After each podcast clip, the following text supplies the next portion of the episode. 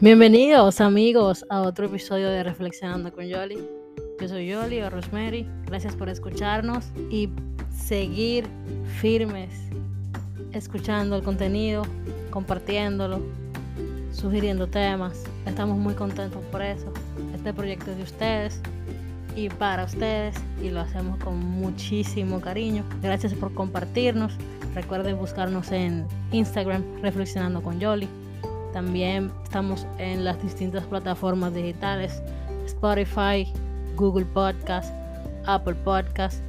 Eh, para los que se preguntan cómo pueden apoyarnos, tenemos un Patreon.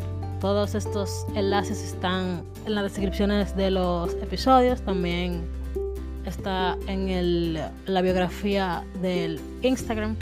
Así que pueden acceder y apoyar a este proyecto con el módico precio que ustedes prefieran, 1, 5, 10, lo que sea.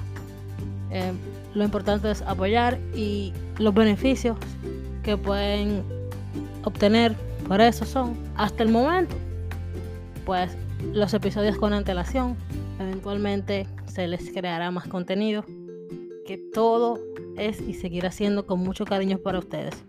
Gracias por escuchar el episodio de hoy. Estamos listos. Señores, que lo que hay.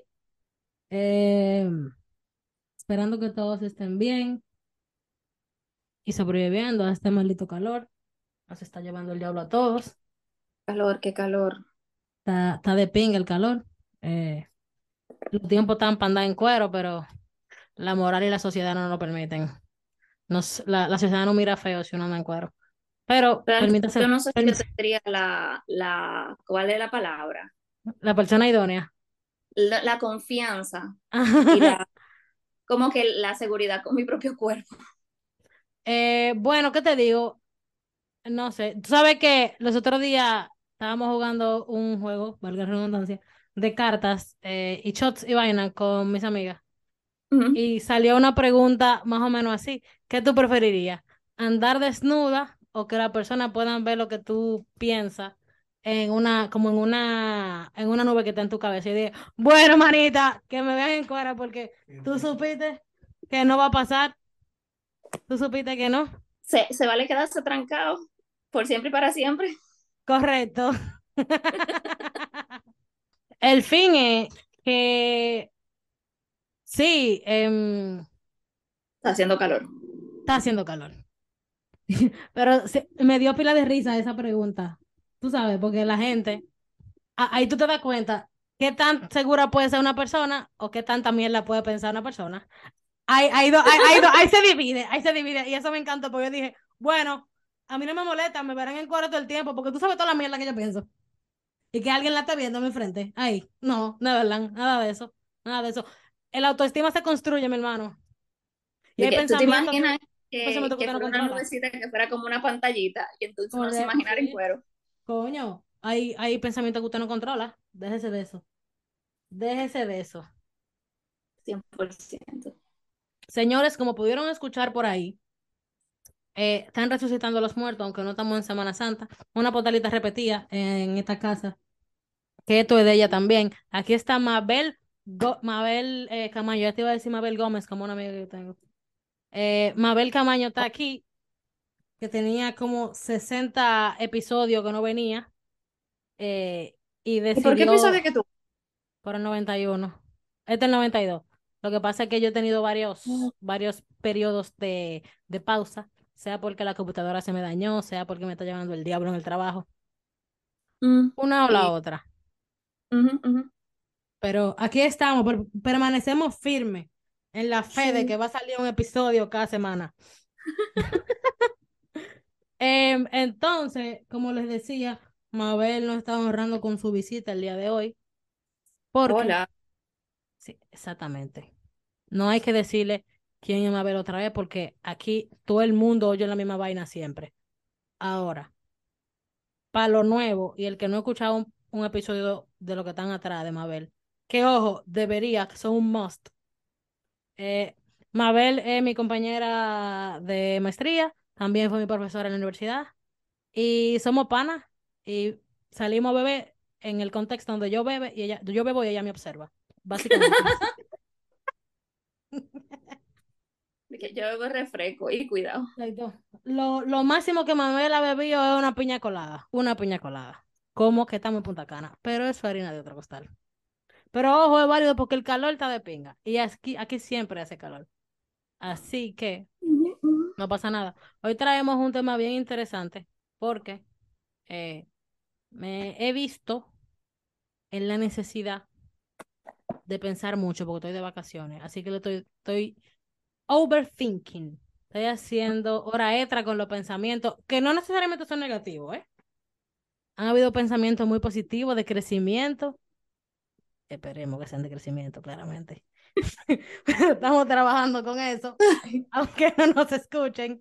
Eh, la vuelta es que hoy vamos a hablar de un tema que esté, un término que esté en boga. Todo el mundo lo utiliza, pocas personas saben lo que son, o más bien todo el mundo quiere utilizarlo. Vamos a hablar acerca de doña responsabilidad afectiva. ¿Y qué persona más idónea para compartir ese tema con nosotros que Mabel? Una persona que tiene tanto conocimiento en su cabecita. Wow. Y la usa sobre todo. Wow. Las, dos vainas, o sea, la responsabilidad afectiva y, la cabeza, para, que no, para que no vayan a malentender. mira, que si son, Dime. si son oyentes tuyos.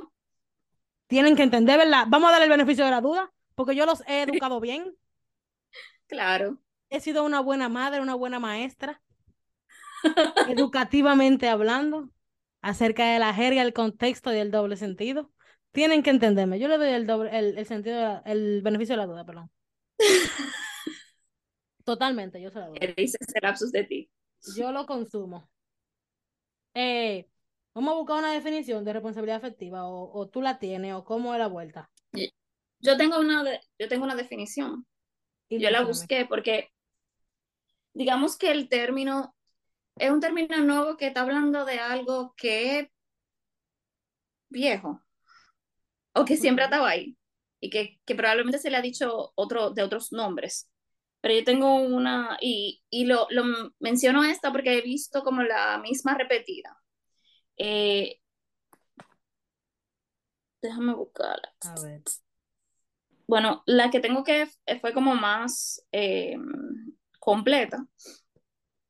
Dice que ser responsable efectivamente implica ser consciente del impacto que nuestras acciones, palabras y emociones tienen en las personas que nos rodean, especialmente en el ámbito de las relaciones emocionales, que no son solamente relaciones de pareja, y eso no lo dice aquí, pero eh, en las relaciones familiares y en las relaciones de amistad, principalmente la amistad cercana. Se trata de asumir la responsabilidad de cuidar y nutrir las conexiones, manteniendo un equilibrio entre nuestras propias necesidades y las necesidades de los demás. Y suena como que, ah, ok, yo entendí. Sí, pero ahora tú lo vas a platanar para que todo el mundo entienda, bacano. Y también suena como este tipo de, ¿cuál es la palabra? Este tipo de eh, jerga psicológica que se está usando como arma. Sí. Como, ah, esos son mis límites y tú tienes que respetarlo y la, y la persona no está poniendo límites, está mandando a hacer cosas. Correcto. Eh, pero la responsabilidad afectiva más que nada es que yo, como persona, eh, me pueda ser responsable, pueda ser consciente, me pueda dar cuenta de que lo que yo hago, lo que yo digo, la manera en la que yo me comporto, eh, tiene un impacto en la gente que yo quiero y en la gente que me quiere y que está alrededor de mí. Y, y básicamente es asumir la responsabilidad de que si yo quiero, eh, como decía el zorro del principito, que somos responsables de aquello que hemos domesticado, Correcto. Eh, y eso es muy lindo si se asume de una manera sana, pero yo no sé si como psicóloga y por el hecho de que he estado viendo muchas personas que, eh, que más que responsables afectivamente, lo que hacen es que se cargan de una parte de, tratan de controlar partes de la relación que no tienen que ver con ello Ok. Porque se sienten responsables de cosas que están fuera de su control. Correcto.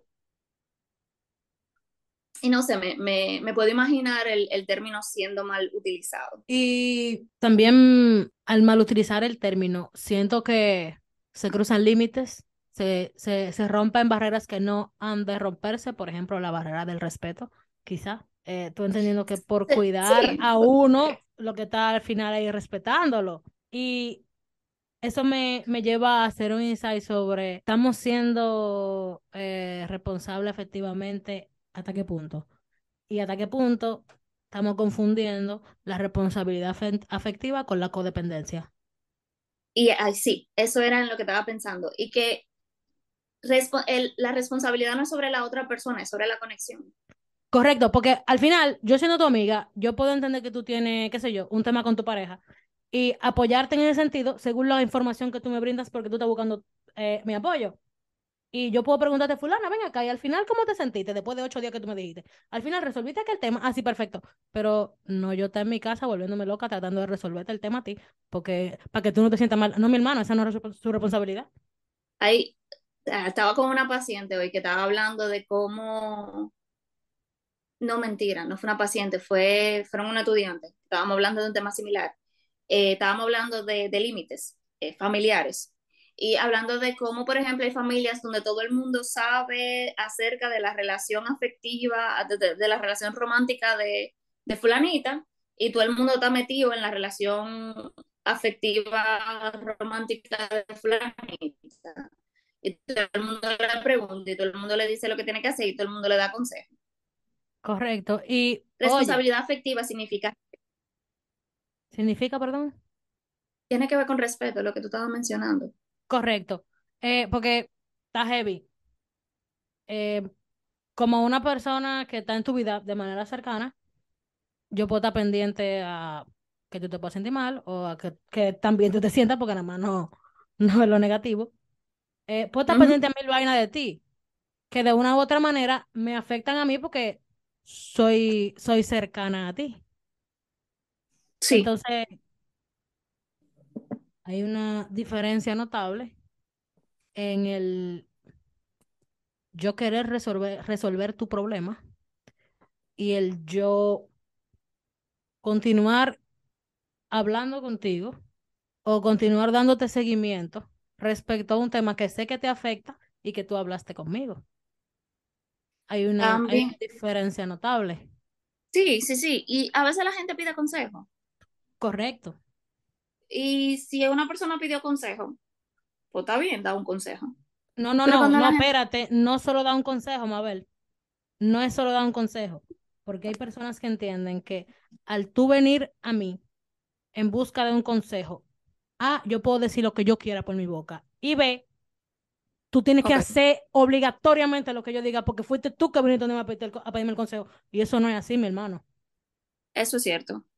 ¿Qué va con lo mismo que tú ibas a decir antes de que te interrumpiera, que la gente puede ir donde ti buscando un consejo, pero no necesariamente quiere que tú le resuelvas el problema. Quizá esa persona quiere hablar y dejar el tema ahí. Sí. A veces, a veces la gente lo que necesita también es sentirse acompañada a la hora de Correcto. explorar diferentes vertientes para tomar una decisión. Correcto. Correcto. Estoy totalmente de acuerdo. Eh, es muy...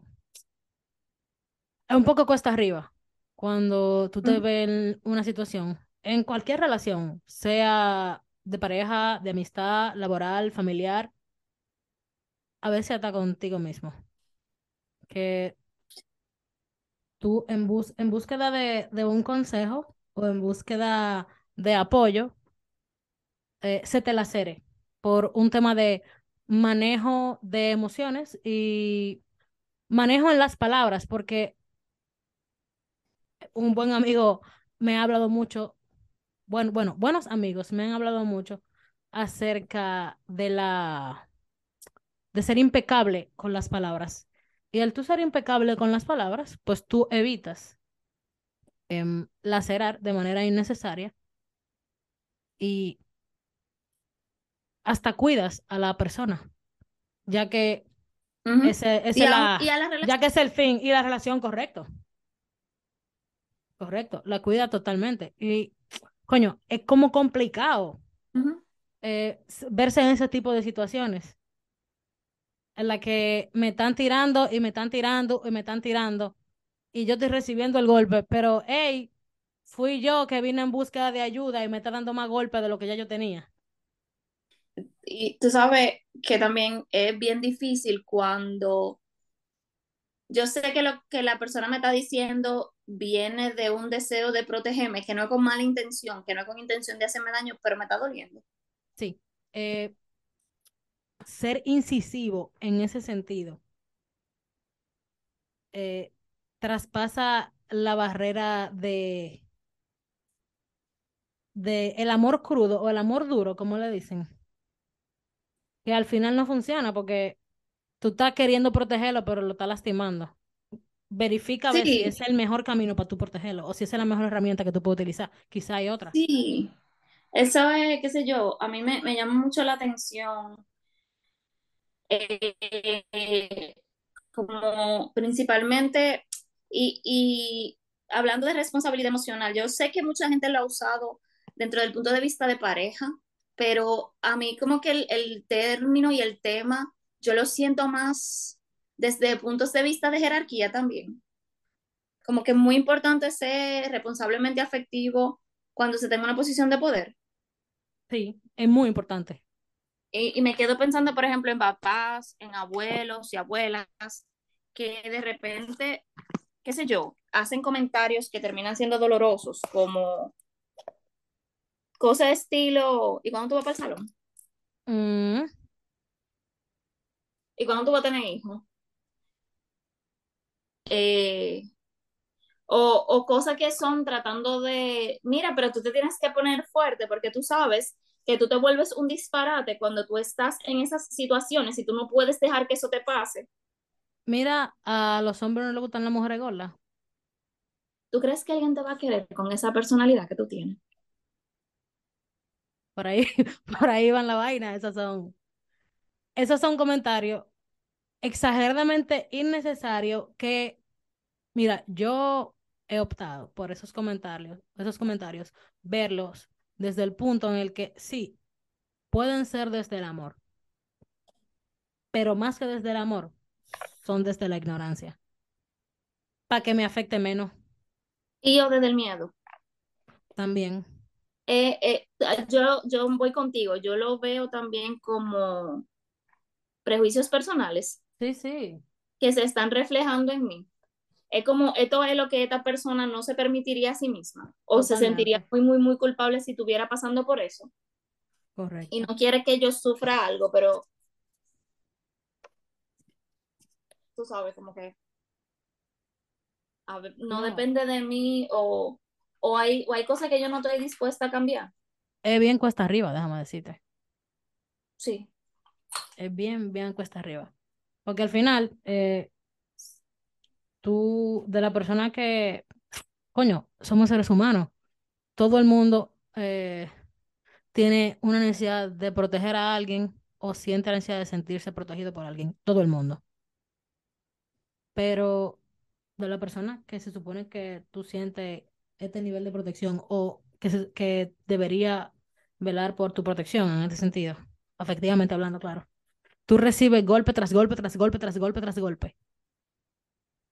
Y viceversa.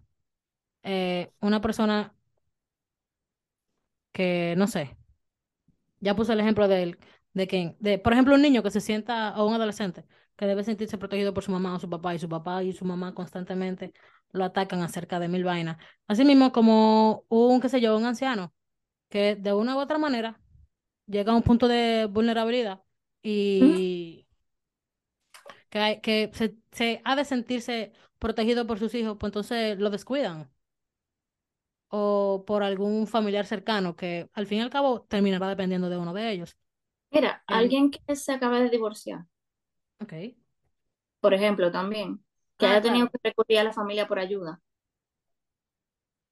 Que sea ataque y ataque y ataque y ataque y ataque. Y a veces la, la persona no se da cuenta que está atacando. No, Y por eso una parte importante de la responsabilidad afectiva es el yo conocerme a mí misma. ¿Qué sé yo? Alguien que está, mira, tú sabes con quién yo lo veo mucho. Eh, es a veces falta de responsabilidad afectiva con pacientes que están muy, muy, muy ansiosos, que están muy deprimidos. Bueno, la depresión es depresión independientemente, la depresión como que no hay de que muy. Pero evito mucho madres descalificantes con jóvenes bien entrando en la juventud, 20, 21, 22. Madres que cuando yo las conozco en terapia, me puedo dar cuenta que son madres que genuinamente quieren lo mejor para sus hijos, pero que están tan cansadas, y, y, lo digo por dos casos particulares que estoy pensando así rápido, que están muy cansadas porque están llenas de cosas que hacer y están queriendo, entonces que la hija, eh, que está ansiosa, que está deprimida, le apoye con los quehaceres, por ejemplo. Pero esa hija que está apoyando con los quehaceres también está trabajando y también está estudiando. Pero entonces también la mamá le dijo, tú no, tú tienes que descansar, no te puedes volver loca. Pero seguro también le dijo que ella tiene que rendir porque se está pagando un dinero en esa universidad. Por ejemplo, y a veces le, y, a veces sin darse cuenta la misma mamá da, eh, no, y a veces no le dice eso, le dice no te preocupes, que, que nosotros podemos lo que más se pueda. Pero muchas veces esa persona ya de por sí tiene una historia de vida en la cual es, está eh, pensando en la necesidad de ajena de manera muy importante.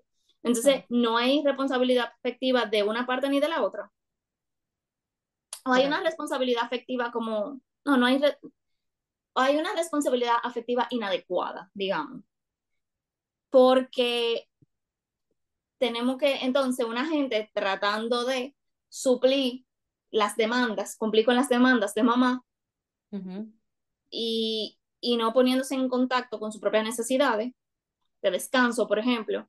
Pero la verdad es que mamá sí está muy cargada. Pero qué sé yo, también me quedo pensando en una amiga que, eh, que tiene un hermano y como él es varón, están esperando que ella haga todo por él, aunque él es más grande que ella. Gracias. Por ejemplo. Y que la mamá se, eh, ellos viven en la casa todavía y que la mamá se va de, de un viaje de negocio, de trabajo, y ella se tiene que encargar de que su hermano coma, pero su hermano tiene 25 y ella tiene, tiene 20, tiene 18. Y ella no, tiene, como 23. Ah, ok. Como quiera, no le toca. Todo el mundo es adulto. Y tú me dices que, por ejemplo, y ella lo que me dice, tú me dices que nosotros pudiéramos eh, organizar, y por ejemplo, está bien, yo cocino, pero él friega, pero no me friega tampoco. Porque en la casa entienden que él es el varón. Así no. No. Entonces también hay un tema de que se, y, y eso lo he visto pasando menos, pero todavía pasa mucho, se le asignan diferentes responsabilidades a la gente en base a si son hombres o son varones.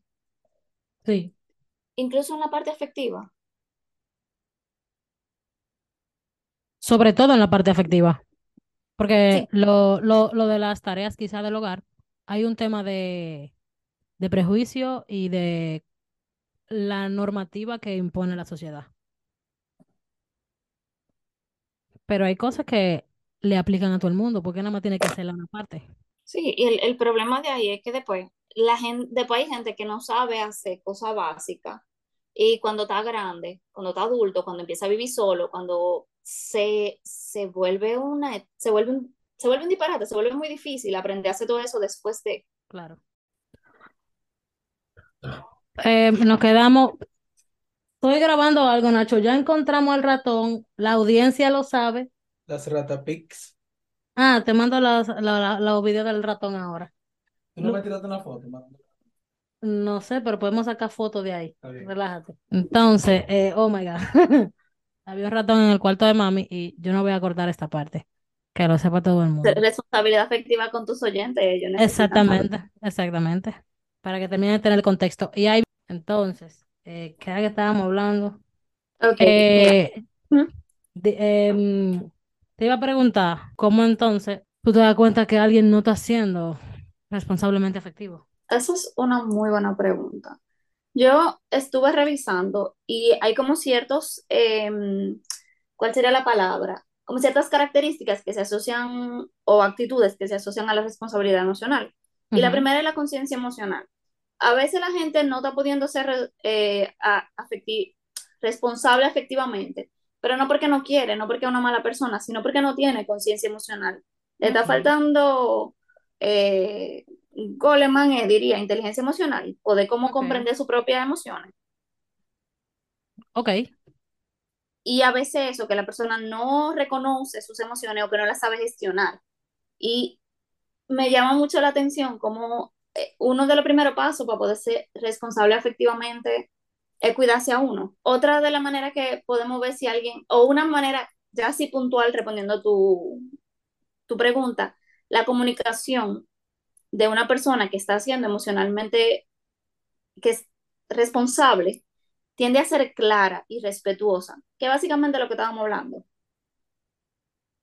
Eh, la persona es capaz de expresar sus necesidades, sus deseos y sus límites de manera clara, sin, eh, sin querer imponérselo al otro, sin querer controlar al otro, pero también prestando atención a las preocupaciones y necesidades de la otra persona.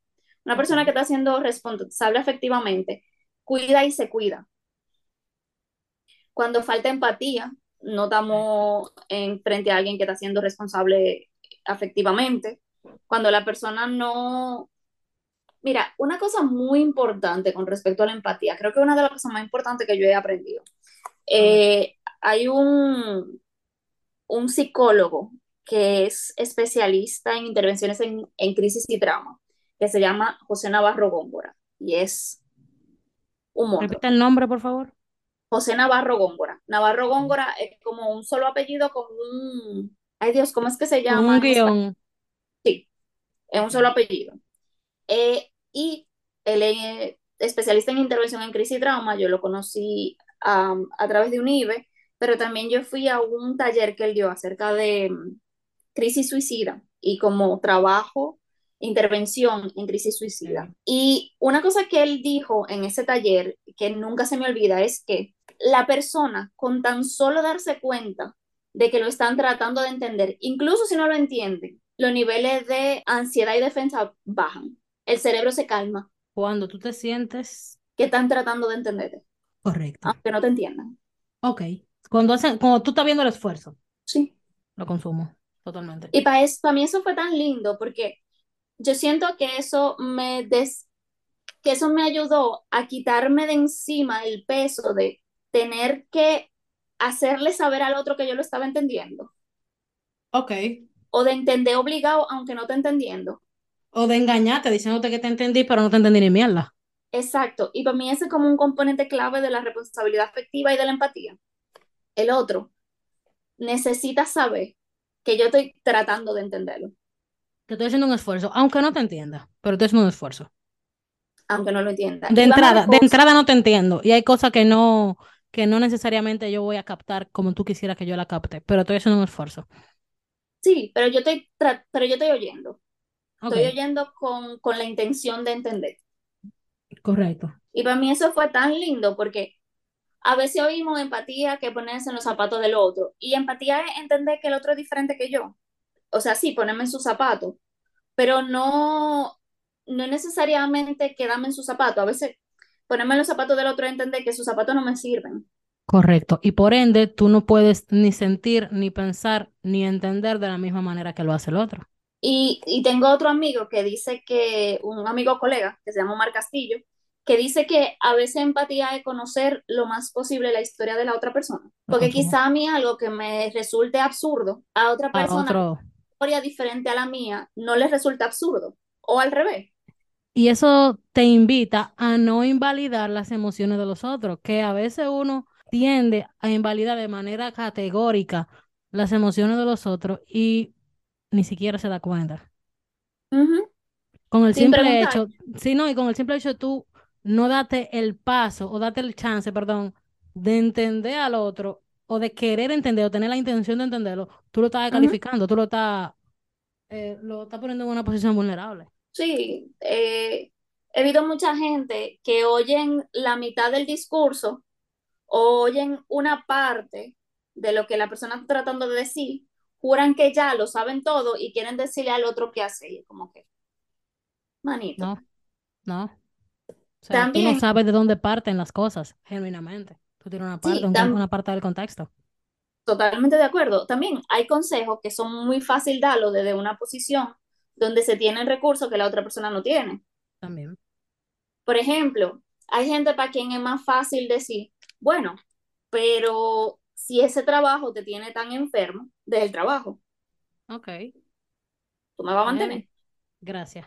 Y Besos. probablemente que la gente lo esté diciendo desde un punto de vista hasta amoroso, porque no le gusta ver a la gente que quiere sufriendo. Pero incluso si la persona lo va a mantener, porque la verdad es que, incluso si la persona lo estaría manteniendo, hay personas que necesitan estar trabajando para sentirse útiles. Correcto. Hay un montón de situaciones. eh, yo hago la, la anécdota de, yo tengo una tía que es psicóloga que tuvo una paciente que le dijo que es muy fácil dejar el marido ajeno. Totalmente. Y como que yo me quedo con eso, es muy fácil A mí me el marido pasa, pero verdad que es muy fácil. Claro. Yo decirle que de ese jevo. O que deje el ahí. trabajo. Y yo estoy ahí. Yo no sé lo O que que se vive ahí. Yo, yo tengo una parte de- del contexto, pero yo no sé lo que se vive ahí. Me Exactamente. sirve. Exactamente. Y a veces lo, lo lindo de la empatía es que a veces para la persona poder tomar una decisión que le haga bien, lo que necesita es sentirse escuchada y entendida. Correcto. Lo que necesita es como tener el espacio de decir todo lo que necesitaba decir. Y hoy sí decir como contrale, pero en verdad, yo no sé qué yo hago aquí todavía. Puedo ver o puedo, puedo percibir que todo eso va en la misma línea de la, la validación. Creo que el concepto de validación, no me acuerdo. Eh, sí, Mm, la, la validación de las emociones de- del tercero. Ahora mismo, ahora mismo me parece que no puntualmente, porque estamos hablando quizá de empatía y entender, pero usualmente la empatía viene con validación o la empatía permite que la otra persona sienta, Se sí, sienta. Exacto, perdón, eso que me sí, refiero, sí. sí, tienes razón. Y de hecho me acuerdo, yo estaba hablando con una, con una amiga, eh, estoy tratando de ver qué parte de lo que hablamos fue como muy específico y hay que cambiarle quizá un chin de algo. Pero la cosa es que ella, bueno, en, este, en esta época todo el mundo estaba trabajando en campamento, mucha gente estaba trabajando en campamento. Ella Ujú. estaba trabajando en un campamento de verano y contrataron una persona que no tenía experiencia. Y ella, ella lo que me estaba comentando es que ella sentía como que ella le podía ver la intención de querer trabajar y de querer hacer las cosas, pero que ella se sentía muy cargada porque la otra persona no sabía cómo hacer, cómo hacer las cosas y había que explicarle y había que enseñarle. Y Ujú. cosa muy sencilla o cosa muy, um, quizá no sencilla, pero cosas que son relativamente intuitivas, la persona como era nueva y era muy joven, tenía miedo de hacerlo mal y le preguntaba todo. Ok. Y yo me acuerdo que yo la miré y yo le dije, bueno, me, imagino que tiene que que haber sido muy difícil porque a ti no te pagaron para que entrenaras a una persona.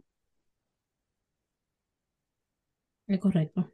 ¿Sabes Y, y me acuerdo, Sí, continúa. y me acuerdo que ella me miró y me dijo, yo me siento tan validada con eso que tú acabas de decir. Sí, Que por es donde tú vas ella, sintió que ella sintió, se sintió entendida. Y no, entiendo que no hay que confundir la validación con, con necesariamente el apoyo malsano que la gente teme o se resiste a entender que cuando yo, que veo que tú lo estás haciendo mal, te pongo la mano en el hombro en vez de coger un látigo y caerte a latigazo. Yo no te estoy eh, dando ese apoyo malsano o estoy apoyando quizá una vagamundería como en buen dominicano dicen. Yo sencillamente te estoy dando un apoyo que más que mal, más que hacerte un mal, te estoy ayudando a regularte para que tú puedas asumir las consecuencias, por ejemplo, de tus actos y te salga mejor, porque quizá tú no tienes las herramientas para regularte y Sí, para entender cuál es el camino que tú has de tomar. sí. Y eso es parte entonces de la responsabilidad afectiva. Cuando alguien puede, está ahí para ti. Y no, y no es aplaudir lo malo, sino está ahí y, y entender como que, mira, yo no, yo no entiendo lo que tú estás haciendo, o yo, yo no sé qué pasó ahí, pero yo quiero poder entender, o yo, yo estoy aquí para ti como persona. Aunque yo no lo entienda. Lo que tú necesites, estamos aquí, aunque yo no lo entienda, tú no necesites explicármelo, porque yo no Y, estaba ahí. y, y de nuevo, Si tú quizás quis- no cualquier cosa que tú necesites, porque a lo mejor, qué sé yo, esconder un cadáver, yo no sé qué tan buena yo pueda ser escondiendo un cadáver, por favor, No, no me claro, yo a lo mejor no voy a saber. a Mabel no la llamen, a mí sí. Yo a lo mejor no voy a saber cómo lidiar con eso. Yo, yo, yo soy mala diciendo Tú puedes más lidiar con el post, el post cadáver. Yo soy, yo soy mala diciendo, yo soy mala diciendo mentiras, pero soy buena guardando secretos. Ay, qué fuerte. Exactamente. Tú sabes que hay algo que me llamó la atención ahorita que tú dijiste, que no había escuchado ese concepto. Eh, o sea, lo había visto, pero no, no lo, no lo, no lo he visto a profundidad, que es la conciencia emocional. ¿Cuál es la relación entre la conciencia emocional y la inteligencia emocional? ¿Se puede tener una sin otra? De, no, de hecho, creo, si recuerdo bien, que la conciencia emocional o el conocer las propias emociones es el primer paso de la inteligencia emocional. Ok. Ok. Sí. Eh, y después sigue como la parte de poderla comunicar, poderla regular, etcétera. Pero conocer las propias emociones es parte de la, de la inteligencia emocional, según el concepto que plantea Goleman. Yo prometo escuchar el audiolibro de la inteligencia emocional porque independientemente de que yo tengo conocimiento acerca de la misma y puedo hacer un gran esfuerzo por practicarla, no he leído el libro. Tampoco tengo tiempo para sentarme a leer. Quizá deba Mira, sacarlo, quizá deba sacarlo, pero yo me voy a poner a escuchar el audiolibro para tú tener inteligencia emocional, tú no tienes que leer el libro. No, claro que no, pero El libro te tú ayuda sabes que se ha vuelto, se ha vuelto como requisito social leer ciertas, ciertas obras para practicar ciertas cosas y tú te quedas como que, mm, ok, pero mm, no. Sí, pero es un, es un conocimiento intelectual, Claro, que no lo, o sea, a mí me ayuda más ir a terapia que leer me ayuda, no le voy a quitar. Y hay libros que yo siento que me han ayudado a ref, como a, hay a libros que ayudan, hay libros que sanan, que ayudan a sanar. Sí, pero también se necesita estar como en un momento específico, se, se necesita No, tener como un, un momento de vida donde se está dispuesto a cambiar. claro, porque es que al final tú puedes leer el libro y tener todo el conocimiento, pero si tú no tienes ni el contexto, ni el apoyo, ni la, ni digamos la voluntad, ni siquiera eh, el libro, por más eh, estructura que tenga, te la va a dar. No, claro, Hay veces que tú no puedes lograrlo solo, hay muchas cosas que, que solo no se pueden. correcto. Y la gente y tiene que hacer las paces con esa vaina. Sí, y lo interesante es que usualmente en esos momentos que solo no podemos, no necesitamos, o por lo menos mi experiencia ha sido, yo no necesito que la otra persona me cargue, yo necesito que la otra persona me vea. También. O que esté, veces, que esté. sí, a veces yo lo que necesito es... evi- De hecho, a mí me pasó recientemente que yo eh, me estaba sintiendo muy ansiosa y yo le mandé una nota de voz a una amiga. Eh, y e- porque ella no estaba, o no sé, yo le mandé una nota de voz y al final de la nota de voz, yo me acuerdo que yo le dije gracias, me siento más tranquila y puedo, y puedo como entender mejor lo que me estaba pasando, porque yo sé que aunque tú no me hayas respondido, yo sé que tú estás ahí y yo más o menos sé lo que tú me dirías. Correcto. Porque eso también pasa, hay gente que, por ejemplo, hay cosas que yo me imagino lo que tú me dirías. Sí. Y a veces como, ok, mira, Rosemary me diría que con, y, y, y, y quiero hacer la salvedad de que a veces el, el, lo que se dice de manera como con, con las palabras tiene impacto en base a cómo la gente lo dice. Porque yo me puedo, yo te puedo imaginar diciéndome, eso es una vagabundería. Pero que ese, eso es una vagabundería, no es tú juzgándome. No, exactamente. Ahí Y, está por, el tema de la asertividad en las palabras. Y el tema de, de el tono de voz, el timbre, el contexto. Para mí el Ser, contexto es sumamente ser, importante. ser implacable.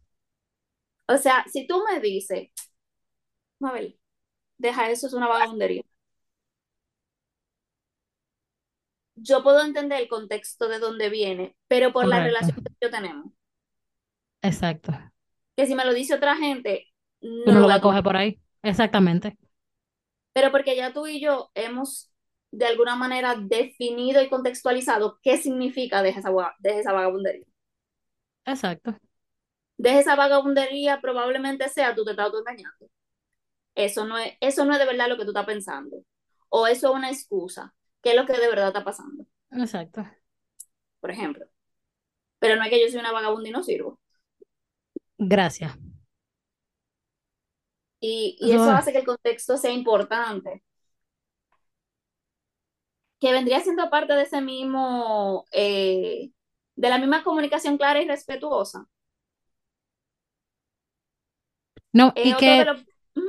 perdón, que tú mencionas el contexto y no en todos los contextos tú puedes, tú puedes usar lo mismo. Porque si tú me estás hablando de un tema muy particular, de una enfermedad o una situación, por ponerte ejemplos, que está pasando quizá en tu familia, o al revés, que está pasando en mi familia. Y yo te salto con que no, Mabel, eso es una pendeja, o tú me saltas, no, Romería, eso es una vagabundería, es un disparate lo que tú estás haciendo, lo que tú estás diciendo. Es muy distinto tú decime eso en ese contexto a que yo te lo diga, o tú me lo digas, con una situación súper estúpida con un estudiante. Mira, yo te voy a poner una situación que no es súper estúpida, pero donde cae con el tema de la tesis. Ok, De yo decirte, no, es que yo no tengo absolutamente nada de tiempo. Pero, por ejemplo, tú sabes que yo, pero yo me pasé el día entero mandándote memes. correcto. Es como, Mabel, es una vagabundería. Pero, pero el contexto sería el, no es que, no es que yo tengo que estar haciendo la tesis, es que esa no es la razón por la que yo no la estoy haciendo. Exactamente. Y entonces yo te pudiera decir, mira, yo creo que ahora mismo a mí me está, yo me estoy sintiendo que ellos me está dando miedo hacer un, hacer el trabajo mal. Estoy muy cargada. eh, me yo siento, siento, no me, no siento motivada. sí, o yo sé que yo me pasé el día de ayer mandando memes, pero es que yo veo la tesis y me da ansiedad, por ejemplo, qué sé yo. Y ya Me drena, no, la tesis me drena. Pero esa parte de la comunicación clara y la empatía, el conocer el contexto, conocer a la persona, eh, que con una persona nueva, eso se va construyendo de achín y eso es parte de la misma responsabilidad Claro. y construyendo. Otro punto es el compromiso. El compromiso es esa parte de trabajar en conjunto para resolver problemas y superar desafíos. Como Correcto. que hay gente que se le hace difícil mantener relaciones porque desde que la otra persona, o quizá no desde qué, pero hay ciertas situaciones que, que no está dispuesta a preguntar qué fue lo que pasó. Eh, Sí. o, o que, mira, yo tengo un amigo que pasó por una depresión fuerte y su, una parte de su grupo de apoyo le hizo el fue durísimo y era muy visible porque ellos, eh, fue hace mucho, yo estaban en el colegio todavía, eh, bueno, en la universidad, y ellos como que comían, vamos a decir, tres, cuatro veces a la semana juntos en la cafetería, y llegó un momento donde, por ejemplo, se sentaban en una mesa donde no cabían, Ujú. o, o si él iba a la mesa, dejaban de hablar. Y después llegó un punto donde si él se sentaba, como que una vez se fueron de la mesa donde él se sentó. Y cuando él preguntó como que, pero está pasando algo, le dijeron, no, no está pasando nada. Ya. Somos adivinos. Y, y el O él es problema es adivino. que se ponga a distancia, Esa indiferencia.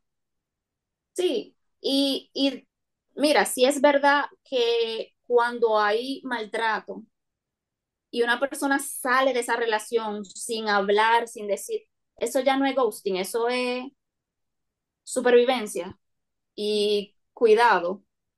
Pero hay que, per- parte de la responsabilidad afectiva es como saber hacer esa distinción. Ok. Si es una relación de maltrato, si es una relación de abuso, principalmente, escapar es sano. Totalmente.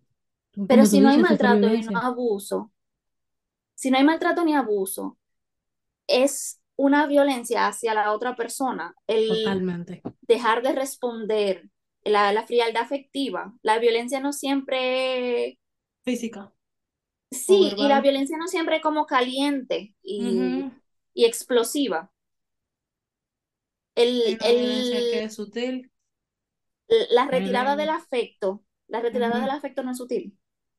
No, y de manera eh, tajante. La retirada del afecto, pero es una violencia más fría, que a veces no lo vemos como violencia. Porque oímos violencia, qué sé yo, como que la palabra violencia suena a traer silla y darle golpe a la pared. Golpe e- impulsividad. Y hay violencia que es más fría. Eh, el, el, ay, y te vas a salir vestido así. Yo no puedo andar con alguien que no me represente. Eso es violento.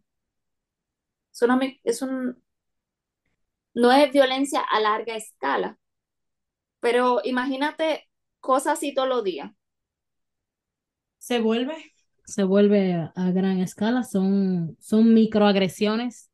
Sí. Sí. Um, las microagresiones que hay con gente que se está dejando el pelo rizado. O qué sé yo. Yo te hice el cuento de que una vez yo fui a un sitio con una blusa sin manga y una de las recepcionistas me tuvo que, y esto ya no es una microagresión como tal, pero esto es más, no sé, que me, me acordé, me tuvo que apretar su chaleco para que yo pudiera entrar. No, yo no, yo no me conté. Yes. Aunque, no sé, aquí esto quizá no, no cabría tanto dentro de responsabilidad afectiva, a menos que hablemos de responsabilidad afectiva dentro del trabajo y dentro de la empresa. También. Que, que se te, se te, se te dañó, se te ensució el blazer de camino al trabajo y por eso tú andas en manga. Y que, y que tampoco era algo de tirito, era como, bueno, todavía más o menos, que, que yo uso como que son mangas que no cubren los hombros, como que solamente cubren la parte de arriba, pero no, no llegan hasta, hasta el brazo. Pues no, no, no podía entrar y era buscar una cosa, era buscar un cheque. Eh, y la recepcionista me prestó su, su abrigo. Era, era que como una chaqueta, como un jacket, Ujú. para que me dejaran entrar, pues si no, no me van a entrar. Y fue como que, en serio. Pero Esto pasa mucho aquí. creo que me, me, me fui del tema. ¿Qué otra cosa? Estaba el compromiso y lo, bueno, y, y lo último, que dentro de uno de los, de los, eh, ¿cómo se dice? Materiales que encontré, habla también del autocuidado. Ok. Los límites saludables, el equilibrio entre, dar y recibir. eh, porque cuando yo me puedo cuidar, yo puedo estar en un estado emocional que es saludable y me permite entonces cuidar del otro. ¿Sabes qué? Me, me pasó con un amigo, que es un amigo que él es como muy directo.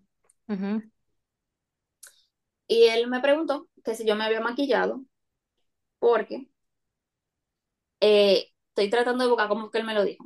Porque algunas de las imperfecciones de mi cara no se estaban notando. Ok. Más o menos así. Y yo lo miro y le digo, tú no le puedes decir eso a una gente, y menos a una mujer. Él se quedó como, abrió los ojos, como en serio. Y yo, sí, tiene que, o sea, mira, yo porque lo conozco, eh, él, él tiene, él tiene, él tiene autismo. Entonces hay como Oh. cosas que, tú sabes, como que él es muy directo a veces. Y yo, mira, tiene que tener cuidado porque eso se puede sentir mal. Yo entendí que él me quiso decir que yo me veía bonita, pero qué fue eh, que él te dijo. ¿eh? que no se notaban, que no se notaban tanto, o que algunas de las imperfecciones de mi cara se veían menos. Ok. Bastante abst- abstracto, pero Y es como que viejo, no, no me lo digas así, o sea, ah, que, te- Socialmente no es aceptado. que se me, que se me ve la, la piel maliza y que no se me ven los punticos rojos. Tu cara está más limpia. Sí, pero es como que... Y sí, yo estaba usando maquillaje. Eh, pero fue como, mira, yo, yo entendí, o yo, sí, yo entendí como el, el, ¿cuál es la palabra? Yo entendí como el, la intención, porque la intención fue de, de dar un cumplido, pero como tienes que tener cuidado con cómo tú dices las cosas a veces, porque se puede sentir, cualquiera se puede sentir mal. Totalmente. Tú sabes que Eh, em, hay dos cosas. Y creo que una se me olvidó, me voy acordando sobre la marcha. El tema del, del manejo de las expectativas, que eso era lo que se me había olvidado, pero ya me acordé y ahora se me olvidó la otra. Ah, y ah, ya me acordé. Dios mío, tú te oyendo a mami en el fondo hablar. no, Ah, ok, qué bueno. Yo espero que no se oiga. Em, el manejo de las expectativas y entender que la gente no adivina. sí, no, y, y en el caso de él, entonces, la cosa es que fue en esta semana y yo estaba diciendo que yo venía para acá a hablar de responsabilidad afectiva. Y él dice, no, responsabilidad afectiva es no hacer lo que yo hice, que le dije a Mabel y tal y tal cosa. Y yo le dije, no, eso no es responsabilidad afectiva. Responsabilidad afectiva es que ahora que yo te lo dije, tú lo tomes en cuenta y cuides un poquito más tus palabras. Pero antes de, cuando tú me lo dijiste la primera vez, eso no es falta de responsabilidad, porque tú no sabías, tú lo hiciste sin intención de lastimar. Claro. Pero ahora yo te dije, mira, ten, ten cuidado, eh, porque eh, puede ser malinterpretado. Y, y, y más un, como que yo pude ver que a él le hizo clic de, ah, ok, sí, puedo ver cómo eso se puede malinterpretar. Ujú. Pero eso, o sea, también, eh, ahora no es que vamos a estar como con, con el a- alarma prendida de, bueno, fulanito me dijo tal cosa y me hizo sentir mal. Fulanito no es responsable efectivamente. No es eso. Eh, eh, de 20 interacciones con fulanito, en 18 yo me siento escuchada y querida. No es que por dos interacciones donde yo me sentí como que, bueno, no me hicieron caso, no me escucharon, o me sentí triste, o sentí que dijeron tal cosa, eso ya no significa, bueno, ya fulanito no es responsable efectivamente, no puedo confiar en él más nunca. Correcto. Hay que, coño, son, son temas complejos porque es que no, no todo el mundo tiene, digamos, la, la intención o la voluntad de escuchar comentarios que no necesariamente son peyorativos, aunque suenen peyorativos, y darse el chance de hacer un stop, hacer un insight y ver, y ver si realmente el comentario va por ahí o si realmente ha de afectarle. Eso por un lado, sí, pero también eh, la parte que estábamos hablando del compromiso. Eh, el compromiso es, por un lado, dejarle saber al otro de, mira, yo prefiero que tú no hagas comentarios sobre mi cara, yo me siento insegura acerca de eso. Eh, Eso es una petición, no un límite. Claro. Eh, y, y está dispuesto como a, a tener el momento de vulnerabilidad de, de plantearlo y ve cómo el otro responde, porque hay gente que genuinamente están abiertos a escuchar de, ah, mira, disculpa, no lo sabía. Y probablemente que la persona se le estafe una o dos veces si es una persona que hace ese tipo de chistes constantemente. Correcto. Pero igual que con el tratar de entender, el, el ve el esfuerzo de la otra persona por tratar de, re- de respetar eh, mis inseguridades, Correcto. es también una muestra de amor. Al final la responsabilidad afectiva es amor, es amor sano. Y, y me acuerdo que cuando yo estaba eh, viendo el tema, yo pensé que me, me hizo mucha gracia eh, porque pensé que es de lo que tú hablas, es el amor bonito. Correcto. Y tú sabes, Eso- entender también que, que el otro no, no es divino y que la mejor vía es comunicarse. No me gusta tal cosa, mira, te lo comunico eh, de la manera más asertiva posible para que funcione, porque al fin y al cabo eso es lo que queremos, que funcione, lo que sea que se esté intentando, que funcione. Sí, al final quien pone el límite, y yo creo que nosotros hablamos de límite, quien pone el límite es lo que está tratando de mantener la relación. Quien dice, mira, yo no estoy envejente hoy. O quien dice, eh, no me interesa ir a tal sitio. O quien dice, qué sé yo, no me gustan las ciruelas. Si, si tú llegas a algo con ciruela, no me lo voy a comer. Claro.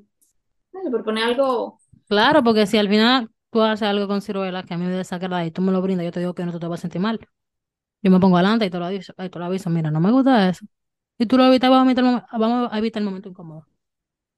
y a veces el momento incómodo viene porque nos enseñan muy mal a respetar eh, los no de la gente, pero al final del día, la persona que me comunica sus límites y sus necesidades, lo que está tratando de mantener la relación.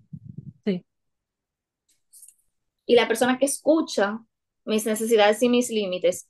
Y no es que le diga que sí, también otra cosa, no es que le diga que sí a todo lo que yo estoy diciendo. No, porque al fin y al cabo hay un tema de adaptabilidad. Todo el mundo se adapta hasta donde puede. Sí, y es la parte de negociar. Correcto. Y de repente, qué sé yo. Tengo una amiga que dice que la, las relaciones se construyen en base a acuerdos. Sí, sí, 100%. Y se lo consumo, El- se lo consumo.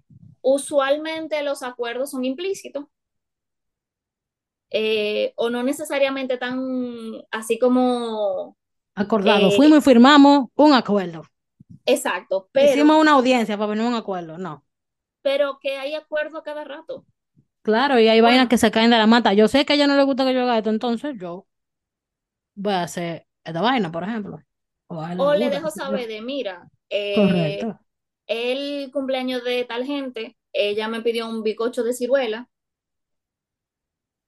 Eh, si tú quieres llevar al- otra cosa para que coma de postre, Exacto. qué sé yo. Mm. Vaina que al final terminan eh, teniendo mucha relación con el tema de la responsabilidad afectiva, de la empatía, de el pensar en el otro, de la ponerme en el zapato tuyo, aunque no me sirva, tratar de entenderte. Al final volvemos a lo mismo, damos vuelta alrededor del mismo eje. Sí, a mí te digo, cuando yo comencé a leer acerca de responsabilidad afectiva, yo me quedé con, pero esto es fundamentalmente empatía.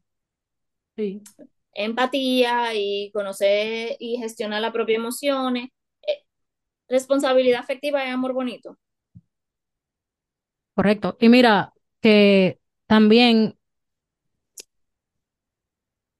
es que sea de doble vía, porque tú, tú puedes ser empático con alguien y, y tratar de entender a esa persona, pero esa persona da trepito que, que tú quizá eh,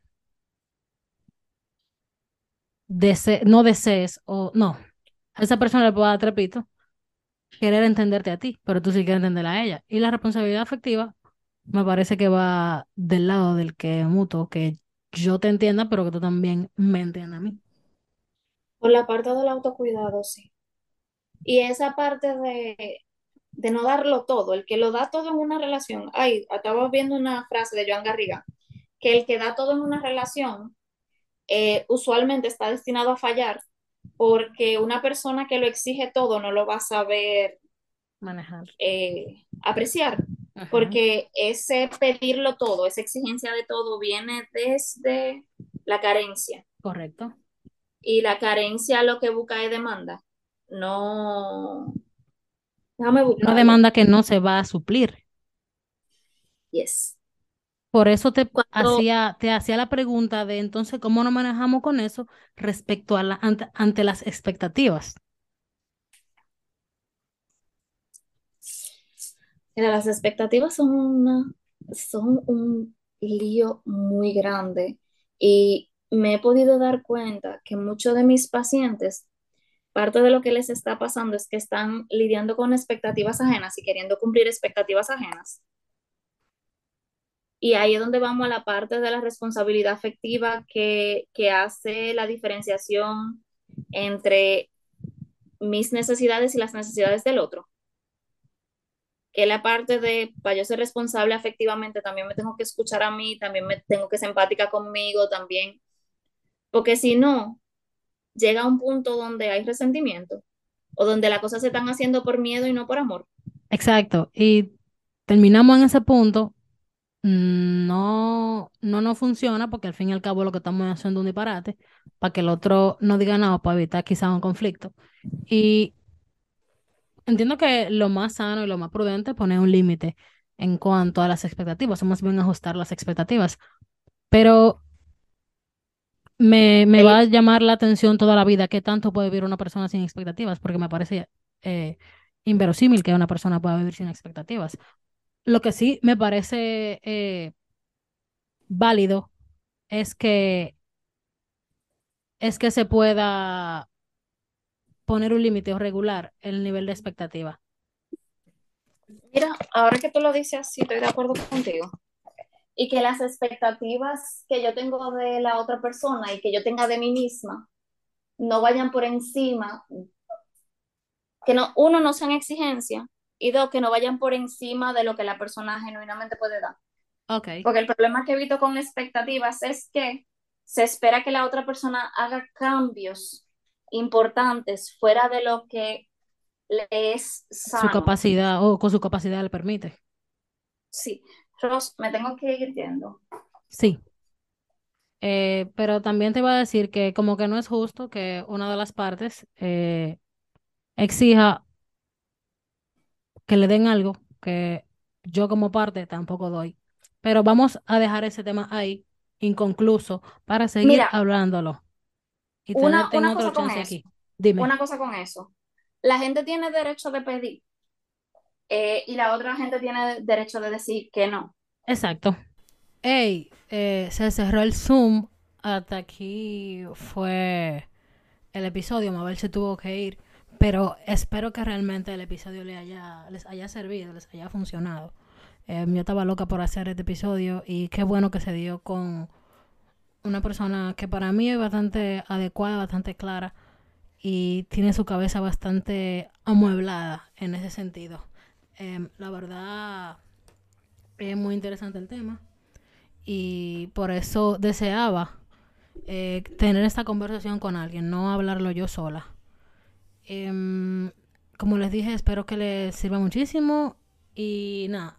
Este fue el episodio de esta semana. Mabel se tuvo que ir, como escucharon, tenía paciente y estaba tarde.